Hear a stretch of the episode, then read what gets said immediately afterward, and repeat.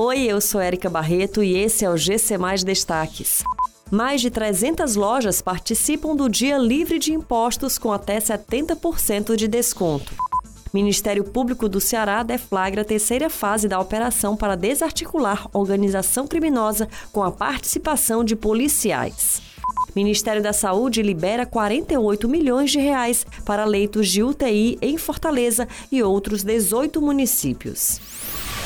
Mais de 300 lojas do Ceará irão participar da 15ª edição do Dia Livre de Impostos, que acontece nesta quinta-feira. Os lojistas comercializam produtos sem as taxas de tributação cobradas pelos governos, que podem chegar a 70% de desconto nos produtos. O evento, que abrange todos os estados e o Distrito Federal, é promovido no Ceará pela Câmara de Dirigentes Lojistas Jovem de Fortaleza.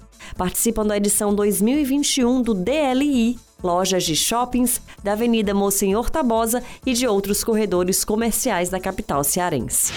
O Ministério Público do Estado do Ceará deflagrou nesta quinta-feira a terceira fase da Operação Gênesis, que tem como objetivo desarticular uma organização criminosa formada por integrantes de facções e policiais. A ação está sendo realizada em Fortaleza e Calcaia por meio do Grupo de Atuação Especial de Combate às Organizações Criminosas. No total, foram expedidos 26 mandados de prisão preventiva e de busca e apreensão, sendo 21 contra integrantes de organizações criminosas e 5 contra policiais militares do Ceará em Fortaleza e em Calcaia foi publicada pelo Ministério Público da Saúde no Diário Oficial da União da última terça-feira a portaria que libera um total de 1 bilhão e 4 milhões de reais para custear 21.998 leitos de UTI para pacientes com Covid-19 em mais de mil unidades de saúde localizadas em municípios de todos os estados. No Ceará, o dinheiro vai pagar o custo de 1.018 leitos de UTI em Fortaleza e mais 18 municípios.